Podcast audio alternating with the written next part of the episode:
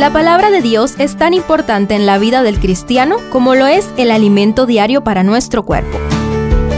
Estudia con nosotros el capítulo del día en Reavivados por su palabra. Primera de Timoteo 4 ofrece una serie de consejos para el joven pastor Timoteo en el contexto de una predicción de la gran apostasía venidera.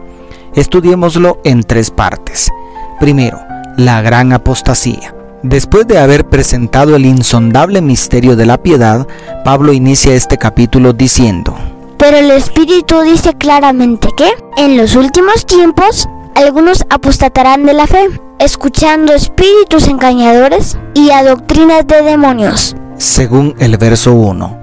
Sobre la gran apostasía ya había advertido a los ancianos de Éfeso, iglesia donde ejercía su ministerio Timoteo, según Hechos 20, 28 al 31. Además, había advertido a los tesalonicenses sobre otra gran apostasía para nuestros días, según segunda de Tesalonicenses 2, 3 al 10. Los emisarios de Satanás, según el verso 2, tendrán cauterizada la conciencia y utilizarán la hipocresía y la mentira para intentar apartar a los cristianos de la sana doctrina. El engaño satánico es tan sutil que pretende cuestionar cosas claramente definidas desde Génesis 1 y 2. Prohibirán casarse y mandarán a abstenerse de alimentos que Dios creó. Declara el verso 3. ¿Notas la estrategia del enemigo?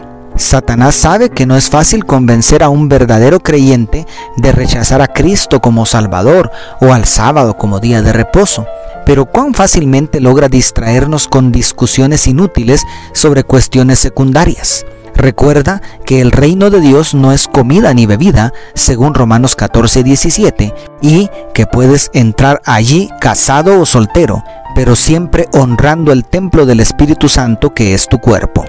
Segundo, cuidado de la sana doctrina.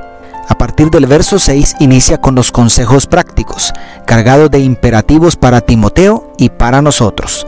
Por un lado, dice el 6, Si enseñas estas cosas a los hermanos, serás un buen servidor de Cristo Jesús, nutrido con las verdades de la fe y de la buena enseñanza que paso a paso has seguido. Y por el otro, dice el 7, Rechaza las leyendas profanas y otros mitos semejantes. Más bien ejercítate en la piedad. según traduce la nueva versión internacional. El verso 8 enseña que la piedad es más provechosa que el ejercicio físico y el 12 nos desafía a todos, especialmente a los jóvenes. Que nadie te menosprecie por ser joven. Al contrario, que los creyentes vean en ti un ejemplo a seguir, en la manera de hablar, en la conducta y en amor, fe y pureza. siguiendo siempre la nueva versión internacional. En otras palabras, el mejor cuidado que podemos dar a la sana doctrina no es hablar bonito sobre la verdad, sino practicarla, es decir, ser el mensaje. Recuerda que tú eres la única Biblia que muchos podrán leer. Y tercero, cuidado personal del ministro. A partir del verso 13, Pablo inicia con los consejos personales para su hijo espiritual a quien esperaba visitar pronto. La lista incluye 1. Ocúpate en la lectura, la exhortación y la enseñanza. Según el verso 13, las tres actividades estaban relacionadas con el culto público, pero, especialmente en nuestro caso, no deben limitarse solamente a los servicios religiosos, puesto que ahora tenemos más acceso a la buena lectura. 2. No descuides el don que hay en ti. Según el 14. En el caso de Timoteo, sus dones fueron reconocidos por la iglesia mediante la imposición de manos, pero puede ser que en tu caso no sea necesario. Lo más importante es entregar buenas cuentas en el día del juicio sobre los talentos que nos fueron confiados. 3. Ocúpate en estas cosas, permanece en ellas para que tu aprovechamiento sea manifiesto a todos. Según el 15.